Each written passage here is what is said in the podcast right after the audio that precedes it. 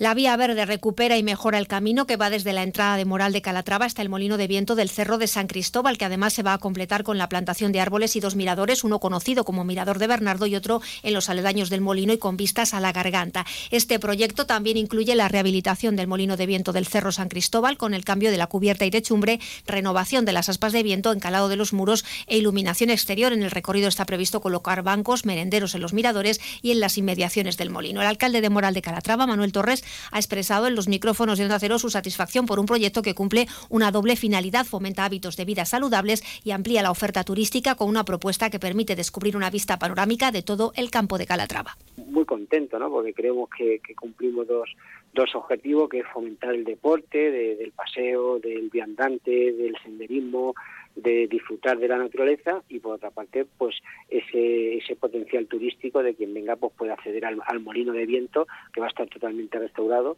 así que pues contentos ¿no? de, poder desarrollar proyectos de estos pues que al fin y al cabo pues, pues mejoran la localidad y las otras opciones esta ruta se acomoda a todo tipo de personas, incluidas familias con niños, ya que se puede disfrutar del camino completo por este paraje natural, cuatro kilómetros, o elegir un tramo más corto desde el Mirador de Bernardo. En ambos puntos existen zonas adecuadas donde dejar los vehículos. Se prevé que la vía verde esté lista en unos 20 días y la recuperación del molino para mayo. El ayuntamiento invierte en esta apuesta por su patrimonio natural y cultural 105.000 euros y cuenta con el apoyo económico de la Diputación Provincial y la Asociación para el Desarrollo Campo de Calatrava.